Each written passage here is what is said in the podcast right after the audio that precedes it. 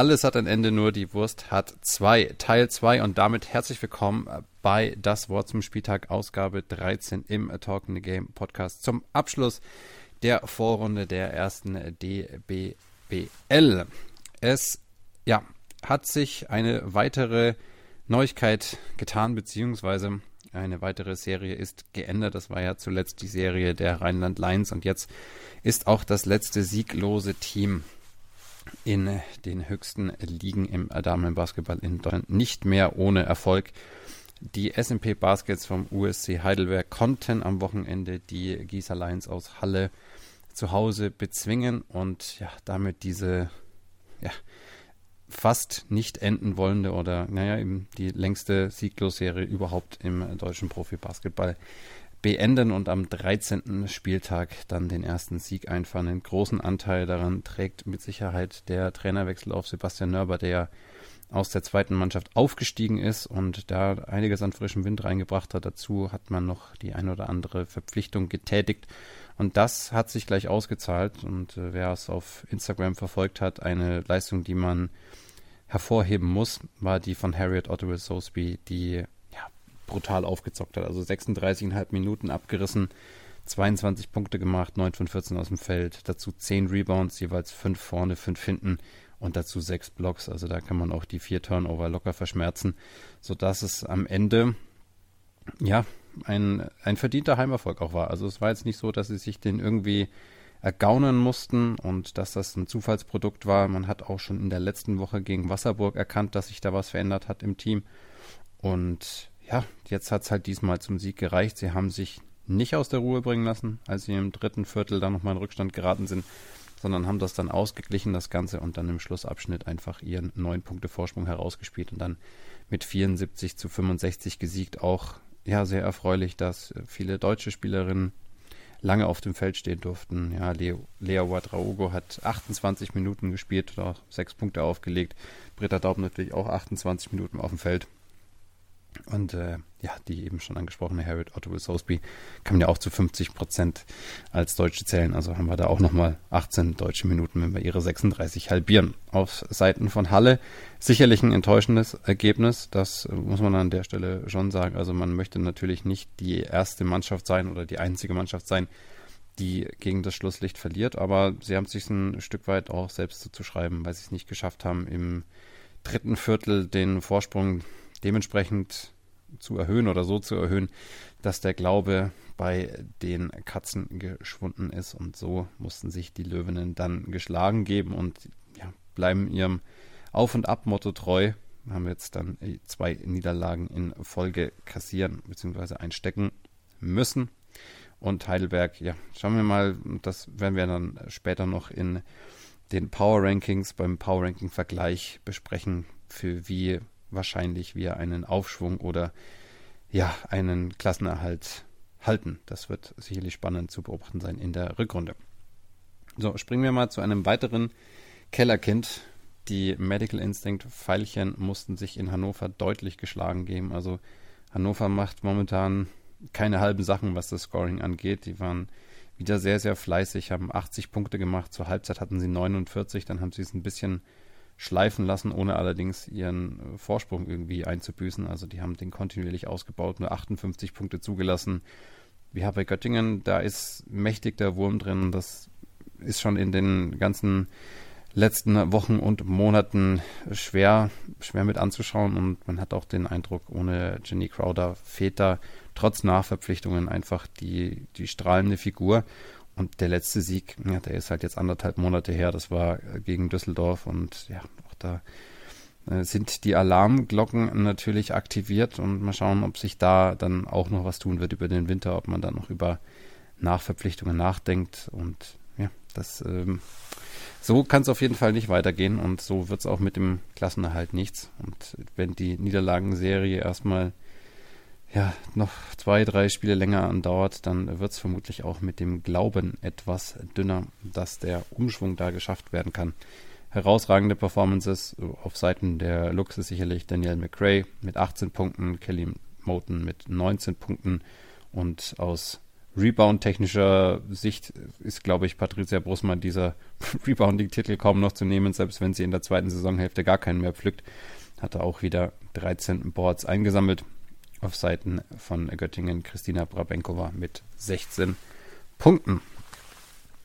Wir bleiben im Keller, beziehungsweise an der Tabellenspitze, denn Düsseldorf war zum Derby zu Gast bei den Rheinland Lions und hat sich die ja, standesgemäß oder die erwartbare Niederlage abgeholt mit 63 zu 79. Das heißt, der Tabellenführer hatte den Bounceback-Sieg nach der Niederlage gegen Herne und äh, ja, grüßt weiterhin strahlend von der Spitze. Romy Bär, ihr ja, vermutlich bestes Saisonspiel abgeliefert, 18 Punkte gemacht, 7 von 12 auf dem Feld, 4 von 5 Dreiern getroffen, Taylor Words 5 von 12 Dreiern, also die war auch ganz, ganz fleißig unterwegs. Insgesamt ja, haben die Lions wieder sehr, sehr gut getroffen, haben insgesamt 12 Dreier verwandelt und ja, Düsseldorf hatte da einfach nichts entgegenzusetzen und dann muss man ja auch fairerweise gestehen, die sind da zu sechst gewesen. Also aus deutscher Sicht natürlich erfreulich, dass ja die jungen Spielerinnen viel Zeit bekommen. Also hier im Score wird Anja Fuchs-Robetin mit 39 Minuten 59 Sekunden geführt. Also ich denke mal, dass die durchgespielt hat. Es dürfte ein kleiner, kleiner Fehler drin sein. Ansonsten ist das momentan, ja, Düsseldorf würde eine richtige Winterpause, glaube ich, gut tun. Und die ist ihnen dieses Jahr nicht vergönnt. Und so langsam wird halt auch da die Luft etwas dünn, sodass man schauen muss, ob der Klassenerhalt in dieser Saison machbar ist. Mit sechs Spielerinnen ist das auf jeden Fall nicht zu schaffen. Also das muss man natürlich, muss natürlich klar sagen. Es sind schon ein, zwei Spielerinnen wieder auf dem Weg zurück. Also Evgenia Kolatu hat dann auch schon wieder trainiert und wird wohl auch dann wieder eingreifen können. Aber auch so, ja, ist das einfach ganz, ganz schwierig. Die Situation ist sicherlich alles andere als ideal und ja, gegen eine Mannschaft wie die Rheinland Lions in der Form holst du dann eben auch nichts. Aus, ja, aus unserer Perspektive auch schön. Greta Kröger durfte fast 22 Minuten ran. Äh, Carlotta Ellenrieder auch fünf Minuten, die ja in der Regel in Obladen eingesetzt wird. Also die Lions nutzen dann auch mal solche Spiele, um jungen deutschen Spielerinnen Zeit auf dem Parkett zu verschaffen. Zumal ja auch Joyce Cousin Smith nicht spielen konnte und da auf der 1 eine kleine Lücke geklafft hat, die Greta ganz gut gefüllt hat, sieben Punkte gemacht, drei Assists gespielt, hm, hält sich die Waage mit den drei Turnovern, aber sehr erfreulich, dass sie eben so lange auf dem Parkett stehen durfte.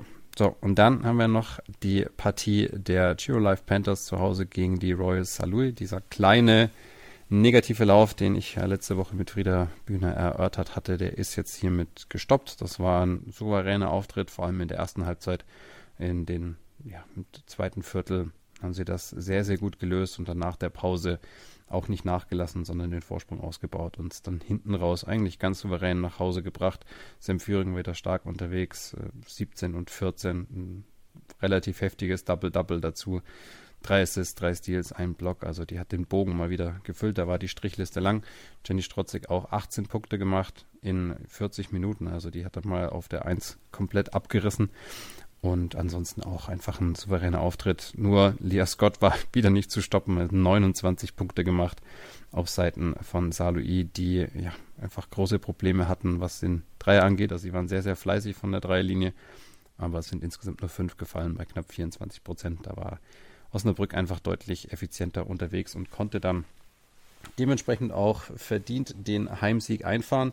Und dieser Heimsieg ist auch den Angels aus Nördlingen gelungen. Die konnten nämlich die Eisvögel aus Freiburg bezwingen aufgrund eines sehr, sehr starken Schlussviertels. Da konnten sie zehn Punkte gut machen und sich dann ja Mitte des vierten Viertels in Front bringen und diese Führung haben sie dann auch nicht mehr abgegeben, nachdem es vorher hin und her ging, elf Mal Gleichstand, 14 Mal Führungswechsel, Nördlingen zwischendurch mal mit sieben Punkten vorne, Freiburg mal mit zehn vorne. Und das äh, war echt ein schönes Basketballspiel, bei dem einiges dabei war und ja, ein schon gewissermaßen überraschendes Resultat, hätte ich mal nicht so mitgerechnet, aber ähm, aufgrund der guten Leistung der Nördlingerin sicherlich auch verdient. Besonders hervorzuheben sind da einige Performances. Also auf Seiten von Freiburg Hannah Little mit 20 und Shiori Asuma mit 23 Punkten.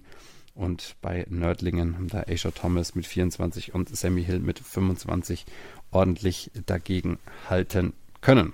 Und damit sind wir auch bei unserem Topspiel der Woche angekommen und das hat den Namen mehr als verdient. Die Rotronic Stars Keltern haben zu Hause gegen den Herner TC spielen müssen und haben ja über drei Viertel ja, haben wir eine sehr, sehr, sehr ausgeglichene Partie gehabt. Also da konnte sich keine Mannschaft so wirklich absetzen. Spätestens am Viertelende war es dann wieder knapp. Also es ging natürlich hin und her und man hat auch gesehen, dass beide Mannschaften, die ja auch ihre Stärken durchaus in der Offensive haben, klar äh, defensiven Fokus auch reingebracht hatten und ja, ein paar ja, Besonderheiten, die man sicherlich aufnehmen kann, ist, dass Keltern tatsächlich nur sechs Freiwürfe äh, über das ganze Spiel hatte. Also das war schon eine statistische Besonderheit, davon fünf verwandelt im Verhältnis zu den 15 von Herne. Da kommt dann eben auch so ein Stat zustande wie das Keltern. Wenn man jetzt nur auf so eine kleine, aber feine Statistik wie Punkte pro Possession schauen würde, dann sind es bei Keltern 0,93 und bei Herne 0,71.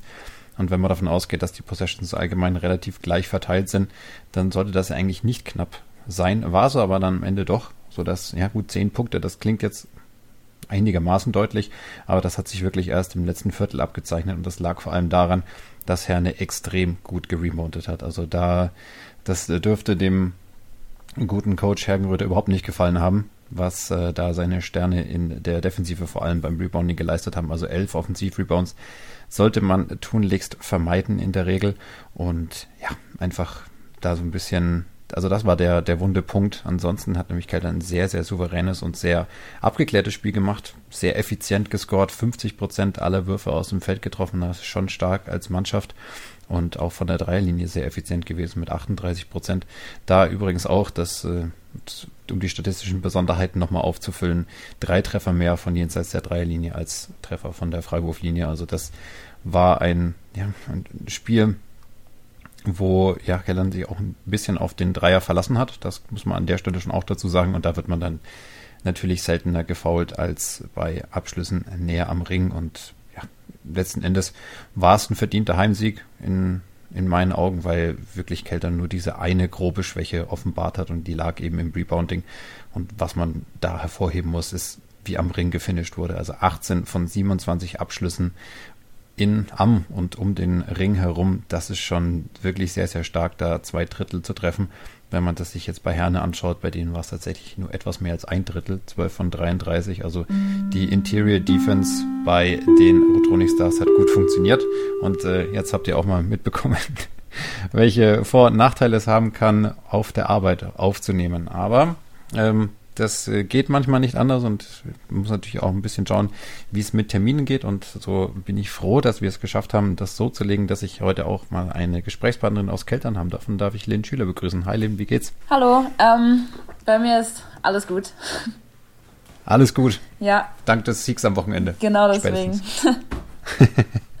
also, wer äh, dich noch nicht kennt, du bist ja eigentlich Urkeltenerin, Kelternerin. Kann man das so sagen? Wie würde man das sagen, wenn man sagen wollen würde? Wahrscheinlich Urkelternerin. Aber also ich also bin ja ursprünglich nicht von hier, aber ich bin schon seit ich sehr jung bin hier, ja. Genau, naja, also du bist durch die ähm, natürlich auch schon das eine oder andere Jahr in Keltern gespielt. Ich war erstaunt, ich habe einen Artikel von 2016 oder so gefunden, wurde dann schon erwähnt, oder 2015 sogar schon. Da war es ja auch erst 17, als du da erstmals aufgelaufen bist, glaube ich, in der Bundesliga, oder? Genau, das war meine erste Saison. Ich glaube, das war 2015, 16. Ja, krass. Und jetzt äh, frisch gebacken 23, da an der Stelle nochmal alles Gute nachträglich. Dankeschön. Da oben drauf. Du warst ja aber letzte Saison, weil ich ja gesagt habe, bist wieder in Keltern in Saarlouis. Was war denn der Entscheidungsprozess, dieses ja, in Anführungsstrichen Intermezzo nach dem einen Jahr zu beenden und wieder nach Keltern zurückzukehren? Ähm, also es gab einige Gründe dafür, aber der Hauptgrund war eigentlich einfach, dass ich persönlich für mich andere Ziele hatte und ich einfach höher mitspielen will oben und nicht nur ins Training kommen will, um da zu sein, sondern auch am Ende um eine Meisterschaft zu gewinnen. Und da sind die Ambitionen hier in Keltern einfach anders, als sie in St. Louis waren. Ja, also das hat ja die letzte Saison spätestens gezeigt mit dem Double. Wir waren ja auch schon in der Vorsaison, in deiner vorerst letzten Saison in Keltern nah dran. Da wurde ja die Saison abgebrochen und da lief es ja auch sehr, sehr gut. Dann muss man jetzt aber dann sagen, also wir waren auch ein bisschen überrascht. Vielleicht lag es an der Dreifachbelastung, aber vielleicht kannst du andere Gründe auch noch aufzeigen, warum es ja beim Start der Saison irgendwie gar nicht so gelaufen ist bei euch. Was war da los? Äh, ich glaube, wir hatten einfach Schwierigkeiten, so richtig reinzufinden. Wir hatten in der Vorbereitung lief es eigentlich besser, als dann ähm, in der normalen Saison läuft, äh, lief. Ähm, natürlich kommen Gegner zu uns immer ein bisschen anders. Die wollen immer gegen Keltern, jeder will gegen Keltern gewinnen, jeder will gegen Keltern sein bestes Spiel machen. Ähm, und wenn man dann halt mal ein, zwei Spiele verloren hat, dann kommt natürlich auch jedes Spiel noch mehr Druck dazu für ein Team wie Keltern. Und ich glaube, der Eurocup hat uns damit auch nicht wirklich weitergeholfen. Da waren ja auch ein paar unglückliche Niederlagen dabei. Das hat natürlich dann auch dem Selbstvertrauen jetzt nicht unbedingt geholfen. Ich glaube, es waren vier, vier Niederlagen am Stück zum einen Zeitpunkt, wenn man das wettbewerbsübergreifend sieht. Und das ist man natürlich in Keltern überhaupt nicht gewohnt, aber nervös geworden seid jetzt deswegen auch nicht, oder? Äh, nee, also für uns war natürlich eher wichtiger, in der, in der Bundesliga zu gewinnen. Als es da dann auch nicht mehr so gut lief, war dann schon die Stimmung ein bisschen schlechter. Aber am Ende wissen wir auch, was wir in unserem Kader haben und dass wir Spiele gewinnen können und gewinnen müssen. Und es war natürlich unglücklich, weil wir alle vier Spiele am Stück, die wir verloren haben, waren knapp mit letzten Angriffen und es war alles ein bisschen unglücklich dann. Ja, also negativer Höhepunkt sicherlich der, der äh, Dagger oder der Game Winner in, mit dem Buzzer in, bei einem Spiel gegen Hannover. Hannover ja. Das war natürlich besonders, besonders geschmerzt. Aber du sagst es, ne? Also das ist natürlich auch dieser, dieser Nimbus, wenn man so ein bisschen sich mit der Liga beschäftigt und da reinkommt, dann ist das ja auch, wenn wir ganz ehrlich sind, nicht so dass vielleicht nicht das beliebteste Team, sage ich jetzt mal so, dadurch, dass natürlich auch da die eine oder andere Sache in der Vergangenheit gelaufen ist, aber letzten Endes seid ihr damit nicht, nicht konfrontiert, beziehungsweise seid ihr dafür nicht verantwortlich, sondern ihr habt das dann halt eben auf dem Feld auszubaden. Aber wenn du sagst, du gehst ja schon nach Keltern, um diese Challenge zu haben, dann ist das vermutlich auch etwas, was dich anspornt, oder? In, so einem Spiel dann, wenn ein Gegner kommt und der will dich unbedingt schlagen, dann fühlt es sich ja noch besser an, das Spiel dann zu gewinnen. Äh, ja, also wir versuchen natürlich jedes Spiel immer ein bisschen entspannter reinzugehen, aber man hat wahrscheinlich ich noch am meisten im Hinterkopf, dass man andere Teams schlagen will, ähm, weil ich schon länger hier bin, weil ich weiß, wie so die Beziehungen zu anderen Vereinen sind. Aber also für mich ist es noch mehr Ansporn, für, für andere kommt es dann immer in so im Verlauf der Saison, wenn man dann mitbekommt, wie, wie es wirklich abläuft. Ja, also es ist natürlich ganz, äh, ganz spannende Story, aber von der sportlichen Ebene her ist das natürlich ein Team, was, oder seid ihr ein Team, was über jeden Zweifel haben ist und da auch absolut in die Spitzengruppe gehört. Und es ist auch für den deutschen Basketball gut, wenn wir ein Team haben, was international spielt. Dass dann jetzt natürlich mit dir nur eine einzige deutsche Spielerin dabei ist, ist nicht optimal, aber vielleicht tut sich da da in Zukunft dann auch noch was haben diese internationalen Spiele so ein besonderes Flair gehabt, dann nochmal wieder ins Ausland zu fliegen, so ein Spiel in London zum Beispiel zu haben? Also ist das was, wo man dann auch, wenn man schon das ein oder andere Spiel auf dem Buckel hat, jetzt nicht in deinem hohen Basketballeralter, ne? Also klar, wirst du trotzdem schon erfahren. Ist das nochmal was ganz Besonderes? Ähm, also Eurocup-Spiele sind auf jeden Fall anders als ähm, die normalen Bundesligaspiele. Allein schon, dass wir, wenn wir hier zu Hause spielen, spielen wir auf einem Parkettboden, alles in der Halle ist ein bisschen anders ähm, als sonst. Und dieses Jahr sind wir tatsächlich nur einmal geflogen nach London. Also die anderen zwei Spiele sind wir mit dem Bus gefahren. Aber also für mich persönlich ist es immer ganz cool zu sehen, wie so die anderen Basketballkulturen sind. Und deswegen finde ich Eurocup-Spiele immer sehr interessant und alle sind ein bisschen mehr angespannt bei den Gegnern auch. Basketballkultur, gibt es da ein, zwei Punkte, die du ansprechen könntest, wo du sagst, da, das ist mir im Ausland aufgefallen, dass es ganz anders als es in Deutschland ist. Wo kann man sich vielleicht auch noch was abschauen im Ausland? Also was jetzt vielleicht nicht unbedingt dieses Jahr so war, weil weniger Fans da waren wegen Corona, aber vor allem so in diesen, in, in Frankreich haben die immer ihren, ihren eigenen richtigen Fanclub, also so richtige Ultras, wie so beim Fußball. Und ähm, das ist immer ganz, ganz cool zu sehen, wenn man dann in so größeren Hallen spielt. Und meistens spielt man halt auch immer in so einer eigenen Arena, was wir hier auch eher selten haben. Ja. Und du sagst es also auch allein von den Regeln her beim Basketball-Länderspiel, das war ja auch schon kritisch ja. äh, in, in Halle, da ist ja auch kein richtiger Parkettboden da, da müssen die Linien abgeklebt werden. Eigentlich ist ja auch keine hängende Korbanlage erlaubt, sondern eine stehende. Also gerade bei so Geschichten Professionalität ist natürlich schön, wenn da internationale Regeln da sind und man dann, also es fühlt sich doch dann auch nochmal ein Stück weit anders an, in so einer Halle oder auf so einem Parkett zu spielen, als an einem regulären Sonntag ja, in der, in der also Bundesliga. Allein also man denkt sich teilweise auch, viele Regeln sind sehr unnötig, aber irgendwie fühlt man sich dann schon spezieller, wenn man dann denkt, die machen so viele Regeln für so ein Spiel. Ähm, da fühlt man sich irgendwie doch ein bisschen wichtiger als sonst. Gibt es im Eurocup dann eigentlich auch so eine Hymne wie in der äh, Champions League beim Fußball? Es gibt eine, aber ich glaube, die wird nicht so offiziell gespielt. Also die kommt so beim Warm-up, kommt sie so nebenbei. Also es ist nicht so, dass wir da alle stehen und dann spielen die die Hymne. Das kommt immer so vorm, vorm Sprungball. Okay. Ah, okay, alles klar. Also da, da könnte man natürlich auch noch ansetzen. Das wäre natürlich auch noch ein schöner Event äh, oder beziehungsweise ein schöner äh, Punkt, der bei dem Event hinzufügen könnte. In den letzten sechs Spielen habt ihr allerdings fünf Siege eingefahren, jetzt nicht zuletzt gegen Herne. War das eher eine Frage der Zeit, bis ihr wieder zueinander findet? Die Mannschaft ist ja auch ja in, im Kern eigentlich zusammengeblieben nach dem, nach dem äh, Triumph in der letzten Saison. Oder habt ihr auch Anpassungen vornehmen müssen, um zu sagen, okay, hier das, was wir vielleicht letztes Jahr gemacht haben oder das letztes Jahr funktioniert hat, funktioniert äh, Ich glaube, dass so es für uns alle, auch für, ähm, für unseren Coach, ein bisschen Eingewöhnungszeit gebraucht hat, bis wir alle verstanden haben, was für wen funktioniert bei uns im Team. Und auch wenn es nicht optimal war, dass wir so viele Spiele verloren haben am Anfang, haben wir alle für uns realisiert, dass es darauf ankommt, dass wir am Ende Spiele gewinnen müssen.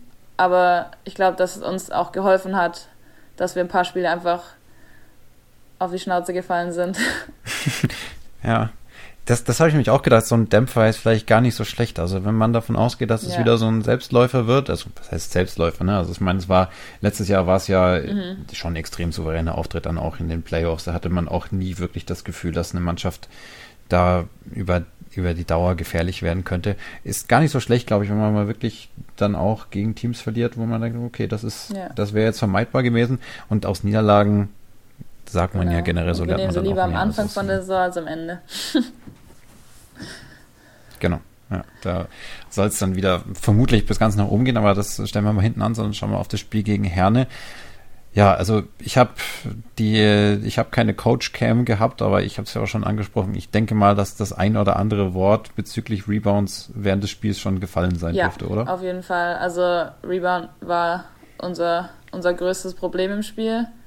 Ähm, und da hat Chris natürlich auch in der Halbzeit vor allem ordentlich was drüber gesagt. also genaue Details brauchen wir jetzt nicht, aber äh, ist natürlich so ein, so ein Punkt, wie, wir haben das auch schon des Öfteren besprochen, aber was waren dann so die Ansatzpunkte? Also wie kann man diesen Switch da umlegen, weil ja doch viel am Rebounding ja Einstellungssache ist. Also gerade so Geschichten wie Boxout, das ist so ein ja, geistige Frische, sage ich jetzt mal, mehr als eine körperliche Geschichte. Also man kann ja auch als kleine körperlich unterlegene Spielerin eine größere Spielerin vom Rebound abhalten, indem man da ein schönes ähm, Boxout ich glaub, aufzieht.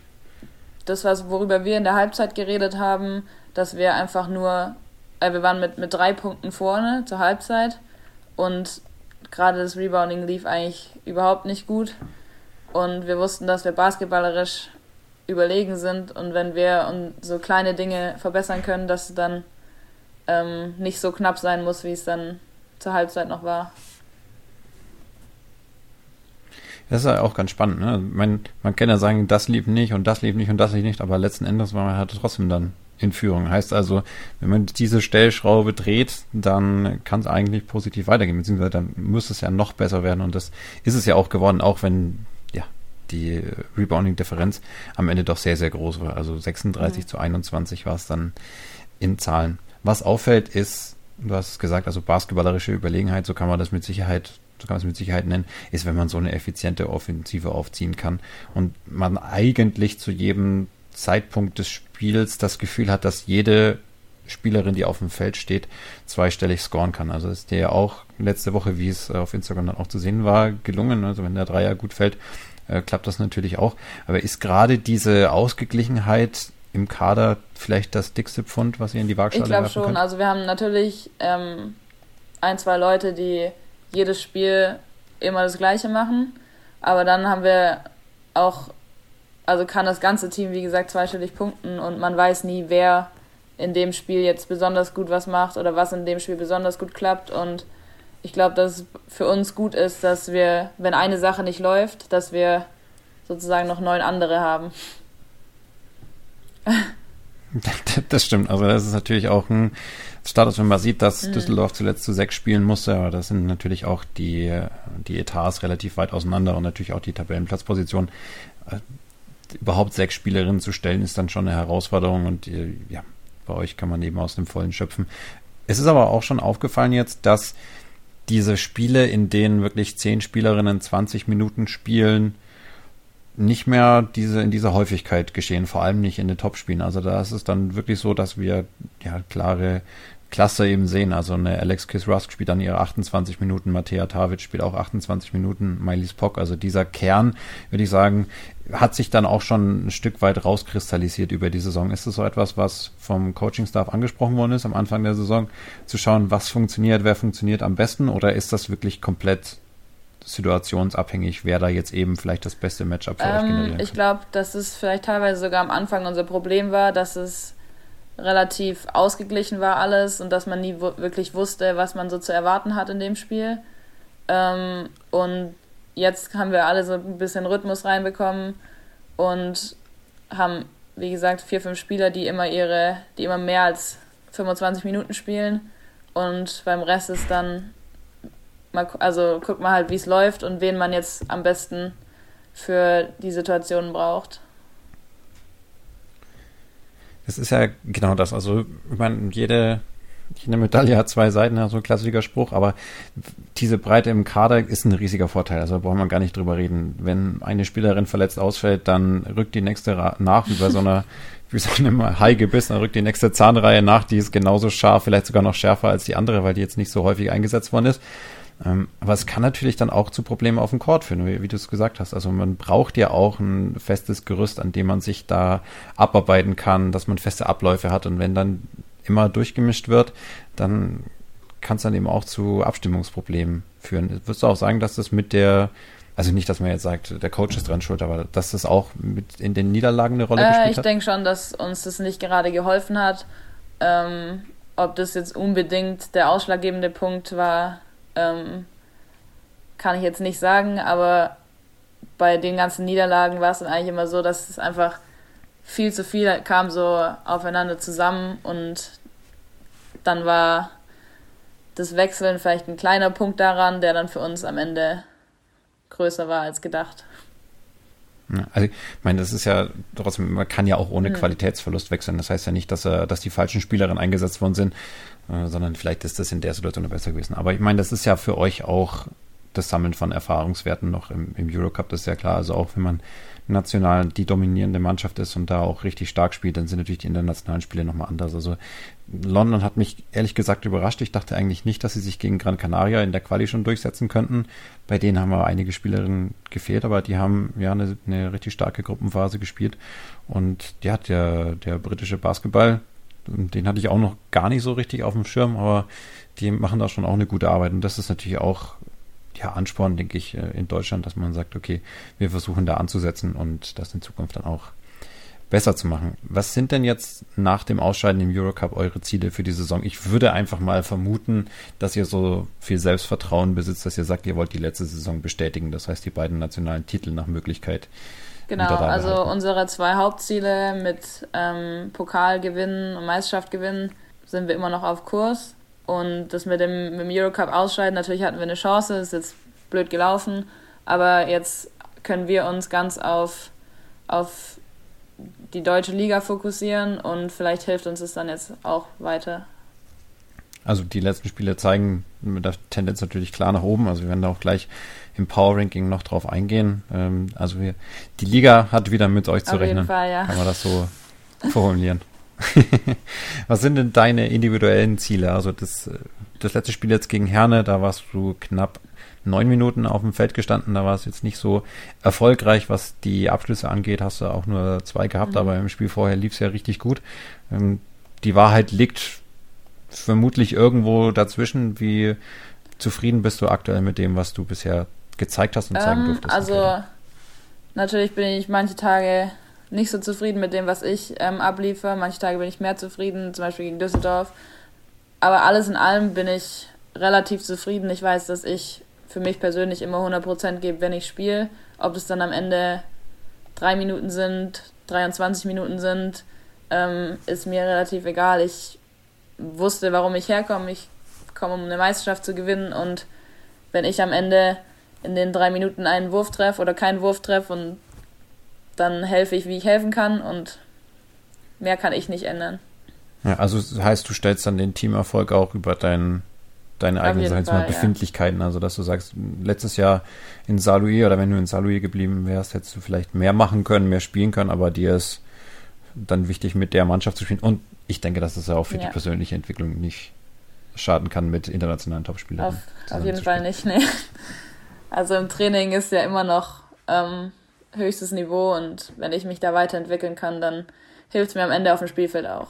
Das, das denke ich mir auch. Also ihr habt vermutlich die, ja, mit den Rheinland Lions die intensivsten Trainingsspiele. Also wenn ihr ein 5 gegen 5 spielt, das äh, ist von der Qualität her sicherlich auch nochmal eine, eine ganz andere Hausnummer und ich denke auch, dass es äh, ja für die Entwicklung von jeder Spielerin besser ist. Also wenn man jetzt angenommen, man spielt dann gegen eine äh, gar nicht despektierlich gemeint Jugendspielerin, die 16 Jahre alt ist und dann in den Trainingskader hochgezogen worden ist und die muss dann eine Alexis Rusk verteidigen, der gibt es ja genauso wenig, äh, wie wenn, keine Ahnung was, ich gegen einen Fünfklässler Basketball spiele. Also ganz übertrieben jetzt gesagt. Ne? Man möchte sich ja natürlich auch an ja, an, an Competition messen. Und das ist ja letzten Endes auch ein, ein, großer Vorteil, den man ja auch nicht außer Acht lassen darf. Also das ist ja vielleicht aus deiner Perspektive gesprochen ein kleiner Rückschritt, aber letzten Endes ein, ein großer Schritt nach vorne in deiner persönlichen Entwicklung. Also was die Spielzeit angeht, der Rückschritt, aber was die Entwicklung angeht und langfristig die Perspektive. Natürlich eine gute Sache. Würde ich jetzt mal so. Das ist auf jeden Fall so, ja richtig Habe ich das richtig vermutet. Wunderbar.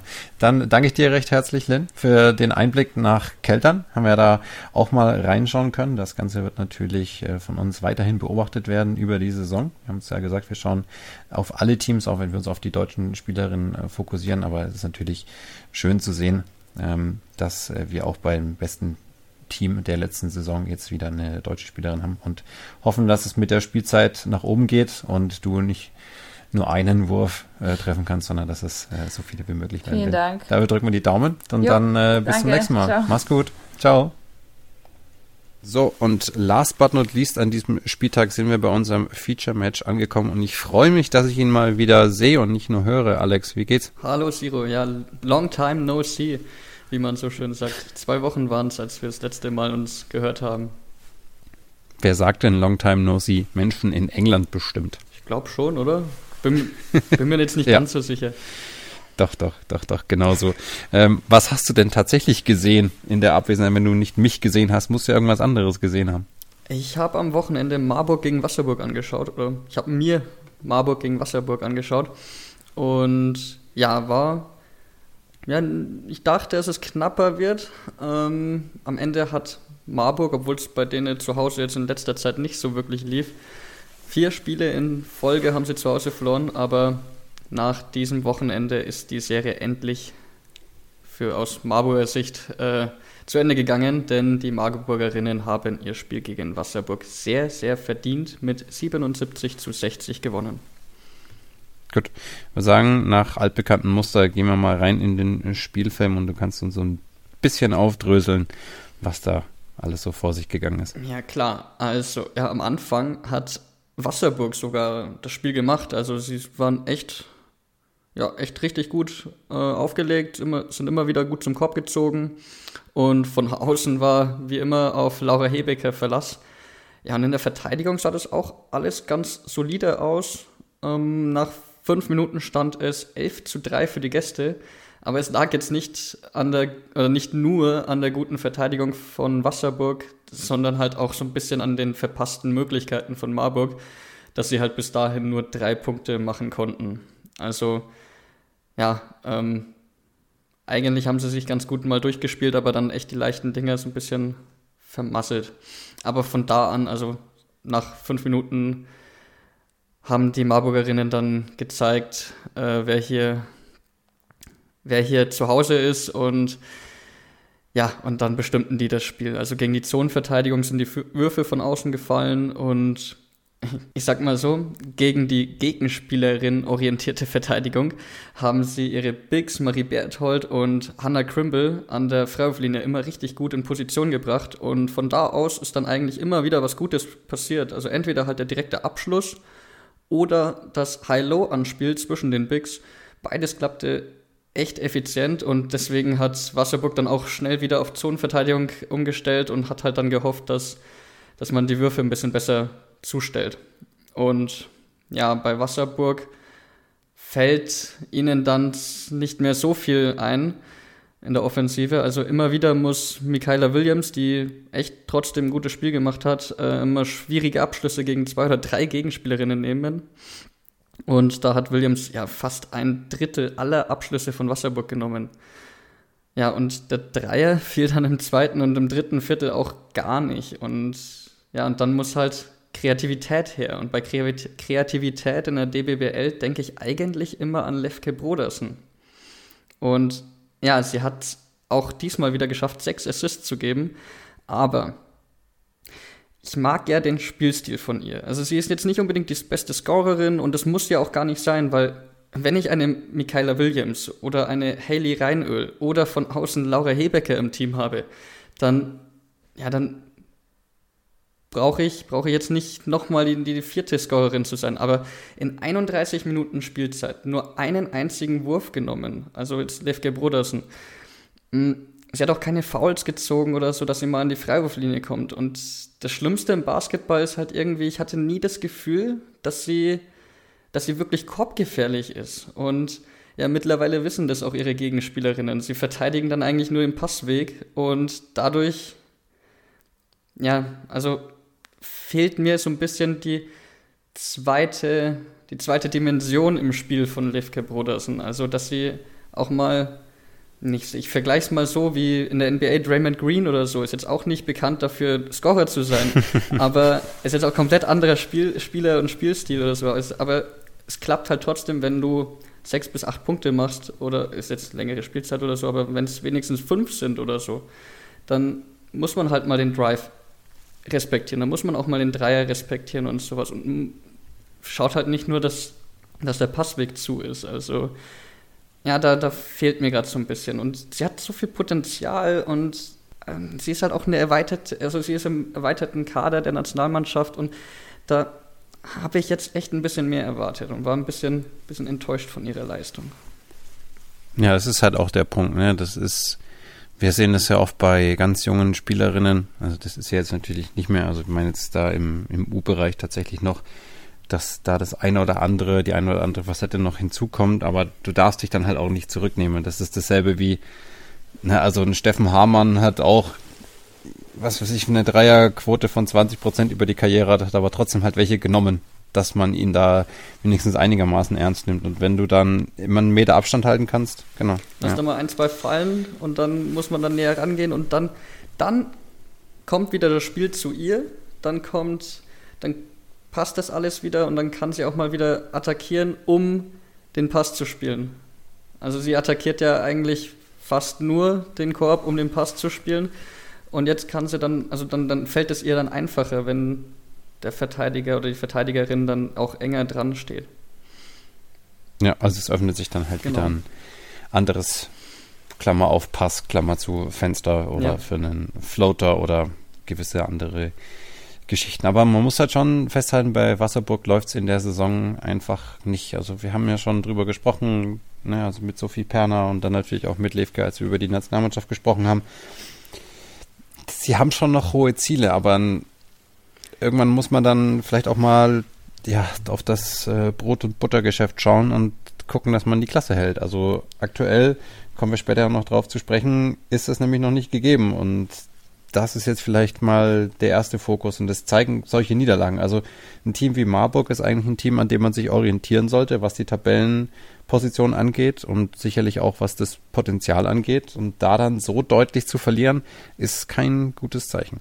Nee, also es ging dann auch im, ja, im dritten Viertel weiter. Also allgemein Marburg hat im zweiten und dritten Viertel wirklich richtig schön in Basketball gespielt und ähm, ja, besonders dann im dritten Viertel die Verteidigung. Also Sidney Parsons hat es mit mir letzte Woche besprochen und erstmal das, das, Gespräch hat echt mega Spaß gemacht, aber sie hat da auch Regeln in der Verteidigung angesprochen. Und ja, Marburgs Coach Christoph Wisocki, der hat echt gute Regeln aufgestellt zu diesem Spiel und ähm, ja, das haben die Marburgerinnen perfekt umgesetzt. Also in der Zonenverteidigung kam immer wieder das Doppeln auf den Flügel und ja, da hatten die Wasserburgerinnen dann schon ein bisschen Probleme mit.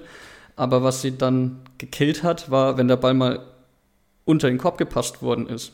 Dann standen sofort zwei, drei Marburgerinnen da und verhinderten Abschluss und ja, kreierten dann auch tatsächlich auch Turnover, weil der Ball dann nicht mehr rausgepasst werden konnten. Also es war einfach zu, es war nichts mehr da.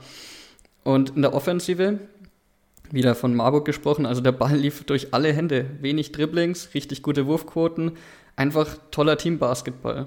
Also es zeigt auch ein Blick auf die Statistik. Marburg mit 23 Assists und knapp 50% Dreierquote. Also das ist, damit verliert man, glaube ich, nicht viele Spiele. Topscorerin war Hannah Crimble mit 20 Punkten. Und ja, ähm, wenn ich Marburg anschaue oder wenn Marburg spielt, dann muss ich auch immer irgendwie eine meiner Lieblingsspielerinnen der Liga erwähnen. Alex Wilke hat natürlich auch wieder abgeliefert. Also 18 Punkte, 4 von 9 Dreier. Übriger, übrigens die gleiche Quote wie Laura Hebecker. Und ja, auch wie Levke Brodersen 6 Assists. Ja, um die, um die Statline voll zu machen, wenn wir die zwei Steals noch mitnehmen, dann spreche ich aber auch die drei Ballverluste an. Dann haben wir auch ein vollständiges Bild. Genau. Und weil du sagst, äh, mit 50% Dreierquote verliert man nicht so viele Spiele. Wenn man die gleiche Dreierquote wie Laura Hebecker hat, dann ist das auch ein gutes Zeichen. Generell kann man ja, das, glaube ich, so. Blöd ist halt, wenn ähm, mitnehmen. ganz Wasserburg ähm, exakt die Dreier trifft wie Laura Hebecker. Ja. Also insgesamt hatten sie, glaube ich, vier von vier von 18 oder so. Ah, und, so. Und dann, also eben Laura Hebeck hat alle Dreier getroffen von Wasserburg kein anderer hat von oder keine andere hat von außen getroffen. Also Laura und die Wüste von der Dreierlinie. Laura und die Wüste. ja, das ist halt. Naja, vielleicht, vielleicht, oder die Hoffnung stirbt zuletzt, vielleicht äh, geht Levke Bruders ein bisschen an die Dreierlinie und ballert im Training ein paar von außen rein. Und dann hat sie dann auch das Selbstvertrauen im Spiel. Jetzt bestimmt. Jetzt bestimmt. Jetzt haben wir es raufbeschworen. Muss jetzt. hoffentlich, hoffen wir es Viele mal. Grüße.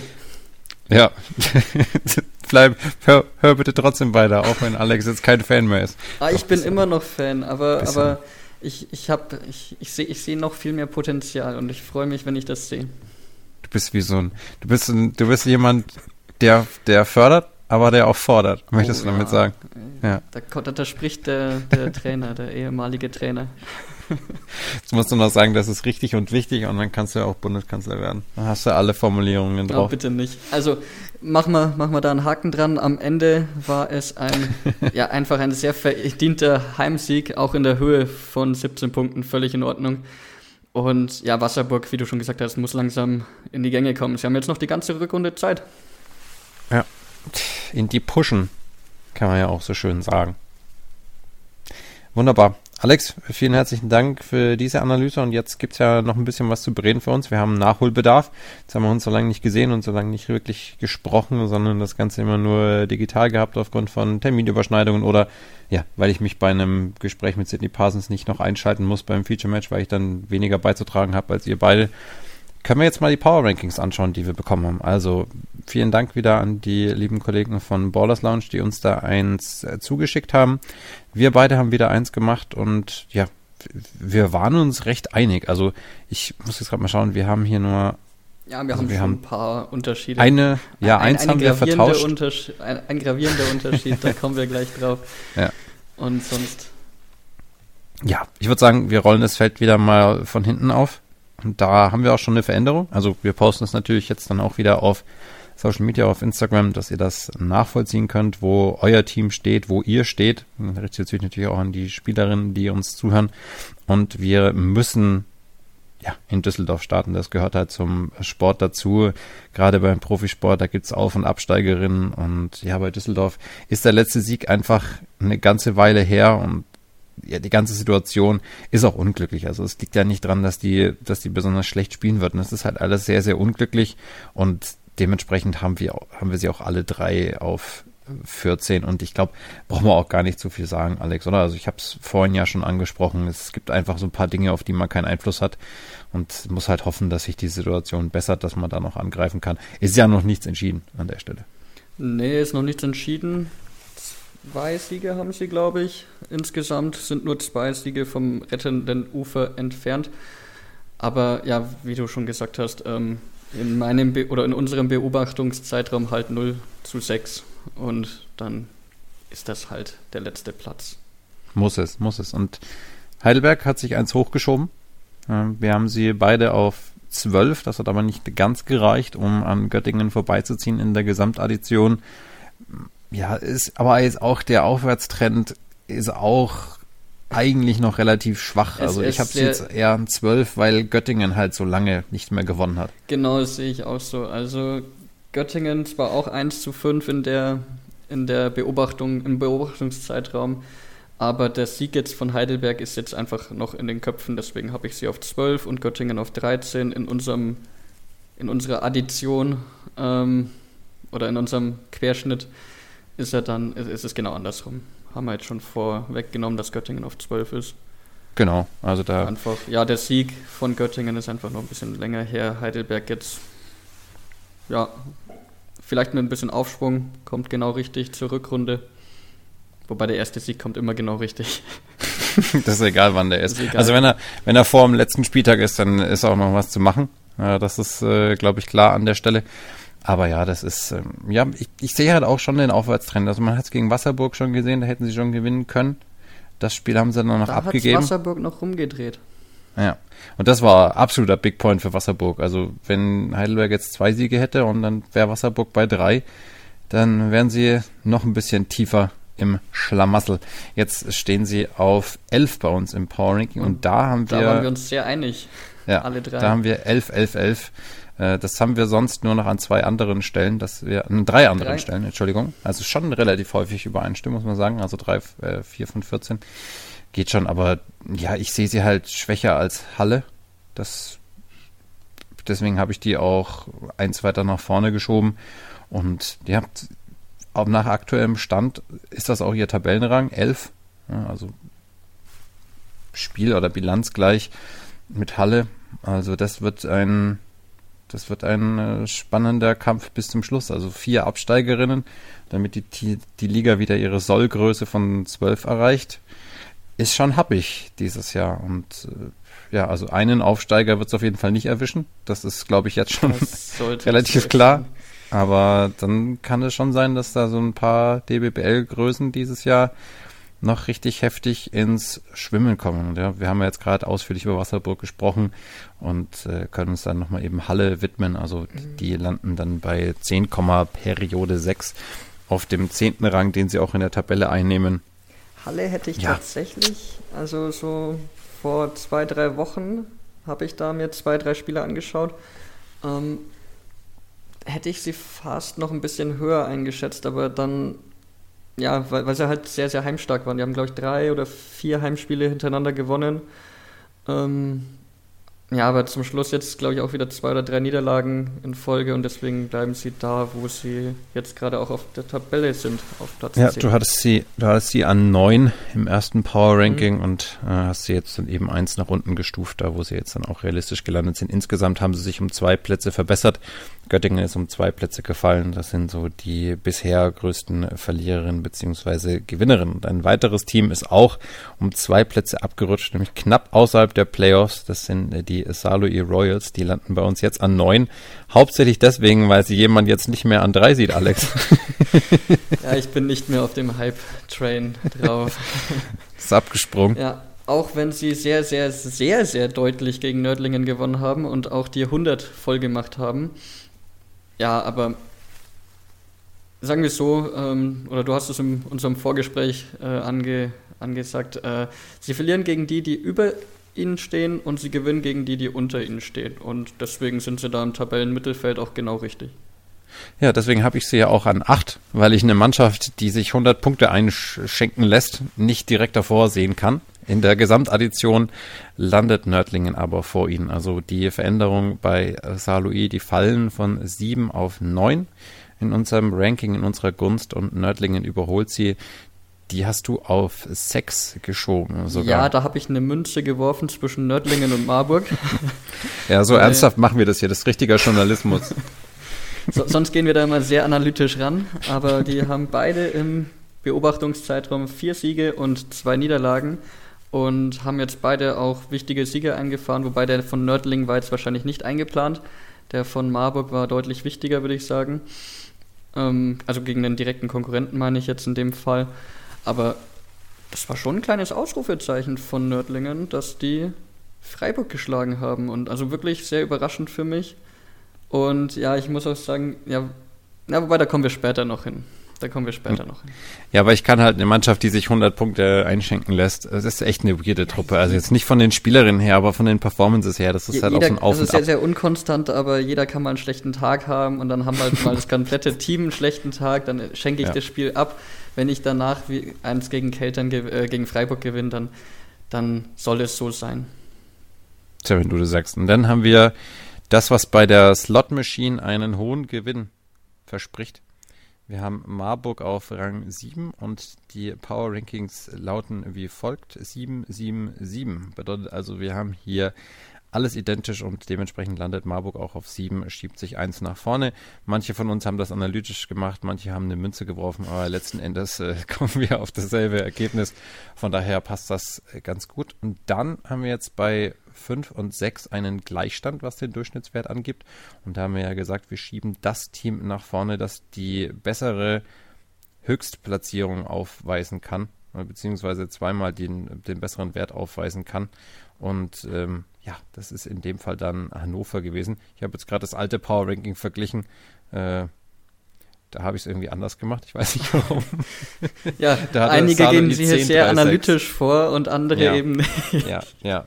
Nee, da, ich kann es ja auch erklären. Hier hatte Salui 10, 3 und 6 und Keltern hatte 7, 7 und 5. Und dann habe ich ah, Keltern nach vorne geschoben, weil die, weil die nicht so einen Zehner-Rang drin hatten. Nach der Logik müsste ich jetzt eigentlich Hannover runterschieben, aber die waren in zwei Power Rankings vorher, ne, deswegen habe ich so gemacht. Also ich habe mir schon was dabei gedacht. Ich habe nur meine Regel geändert. Okay. Du machst ja die Regeln hier selber, das passt dann schon. Richtig. Das, die einzige Zahl, die so ein bisschen raussticht, also Herne haben wir 6, 5, 6. Da hast du sie an 5, das ist ja nachvollziehbar. Äh, Hannover hast du auf 8 geschoben, natürlich ich, erst nachdem das Gespräch mit Sidney Parsons gemacht war. Ich muss, ähm, ich muss mich schon. nicht getraut in dem Gespräch. Ich, ich muss mich entschuldigen bei ihr. Ähm, mich hat das Freiburg-Spiel, ja, so, also das hatte ich noch im Kopf und muss sagen, das hat mich dann einerseits schon gesagt, okay, wow, ähm, da war Freiburg stark, da muss man doch Freiburg den Credit geben und Hannover jetzt nicht unbedingt dafür bestrafen, aber ich wollte auch Marburg und Nördlingen ein bisschen, ja, also die wollte ich nach vorne schieben und habe deswegen und eine, eine Mannschaft musste dann fallen und Hannover hat es dann jetzt so ein bisschen erwischt und ist bei mir auf 8 gelandet. Ja, drei der letzten vier Spiele gewonnen. Aber eins auch, so wie du bei, bei Nördlingen gesagt hast, auch mit einer Klatsche. ja, aber nicht 100 zu 60 oder 101 zu 60. Aber mit den, ja, also es, ich habe auch bei meiner, bei meinem, also heute Morgen, als ich es gemacht habe, das Power Ranking, dachte ich mir, mh, hm, Hannover in 8 ist schon hart, aber ich wollte es dann auch nicht komplett wieder über den Haufen schmeißen und dachte mir, jetzt, jetzt ist es so. Ja, aber ich bin, mir, ich bin mir sehr, sehr sicher, dass Hannover ähm, ja, wieder nach vorne rutschen wird, wenn denn die Leistungen stimmen.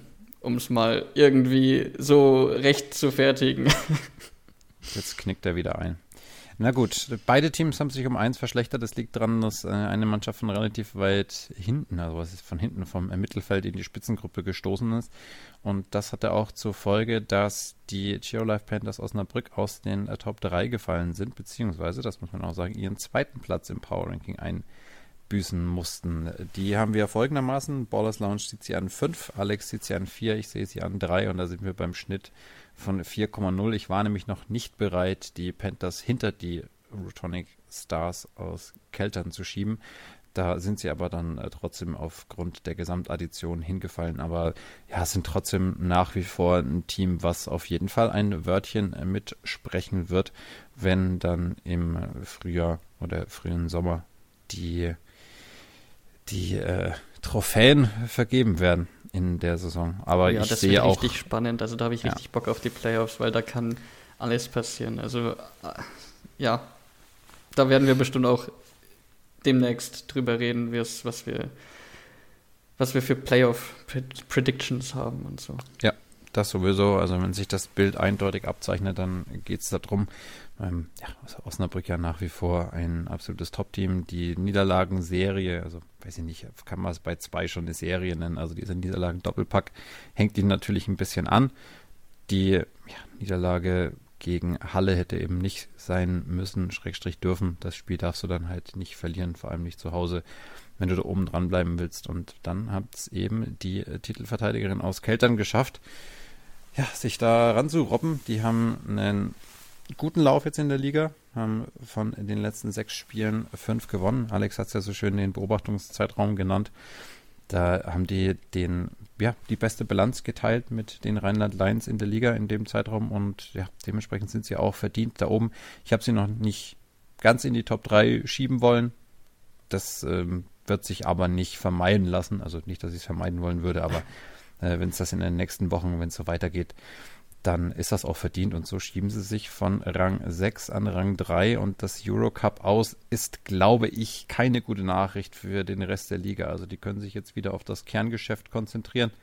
Das Abenteuer Europa ist gelaufen und jetzt äh, darf sich der Rest der Liga wieder warm anziehen, wenn es äh, gegen die Grünen aus Keltern geht. Genau, und du sagst es, also die Doppelbelastung fällt weg und ja, jetzt haben sie auch jedes Mal eine Woche Zeit, sich auf die Gegner oder auf die, ja, auf die Gegner zu vorzubereiten. Und das hat auch Sidney Parsons angesprochen, dass das schon auf jeden Fall ein Vorteil ist, wenn man eine Woche Zeit hat. Ja, jetzt haben sie ja keine Woche Zeit, weil ja morgen so. gleich die nächsten Spiele sind. Aber das ist ja dann wieder da gleiches, gleiches für alle. Und da genau. ist es die ganz normale, in Anführungsstrichen, englische Woche, wie man so schön sagt aus dem Fußball.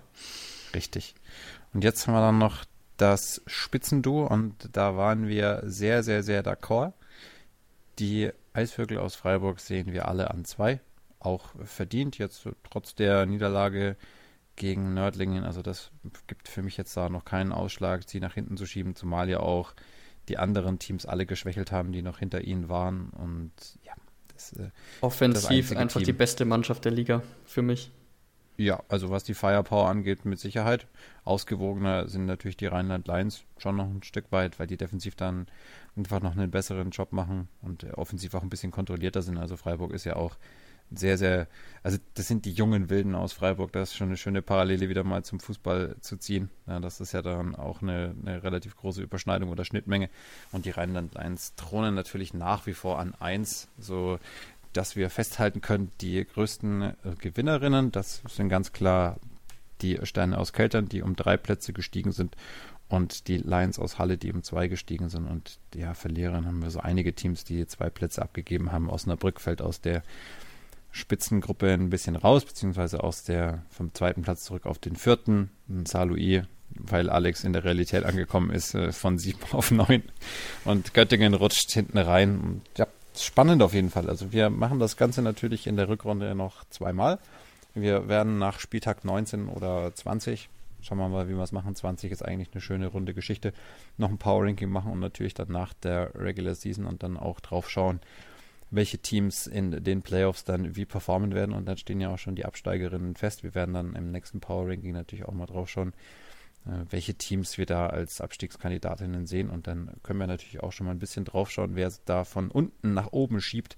Da kann ich schon mal so viel sagen, das ist in beiden zweiten Ligen sehr, sehr spannend. Das ist ähm, eine ganz, ganz andere Geschichte als letztes Jahr. Also man hat nicht so das Überteam in beiden Ligen, wo man sagt, die gehen auf jeden Fall nach oben. Und gerade die Südstaffel ist extrem spannend. Da ist die Spitzengruppe sehr stark zusammengerutscht. Dann haben wir sogar jetzt zwei Teams aus Franken, die da ganz gut mitmischen, aus Würzburg und Bamberg und unter anderem die Rhein-Main-Baskets, die dann noch sehr schön Basketball spielen.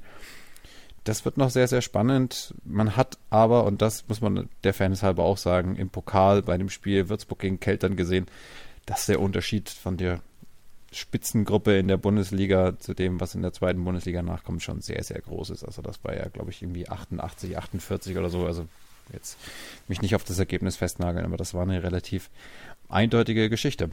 Gut.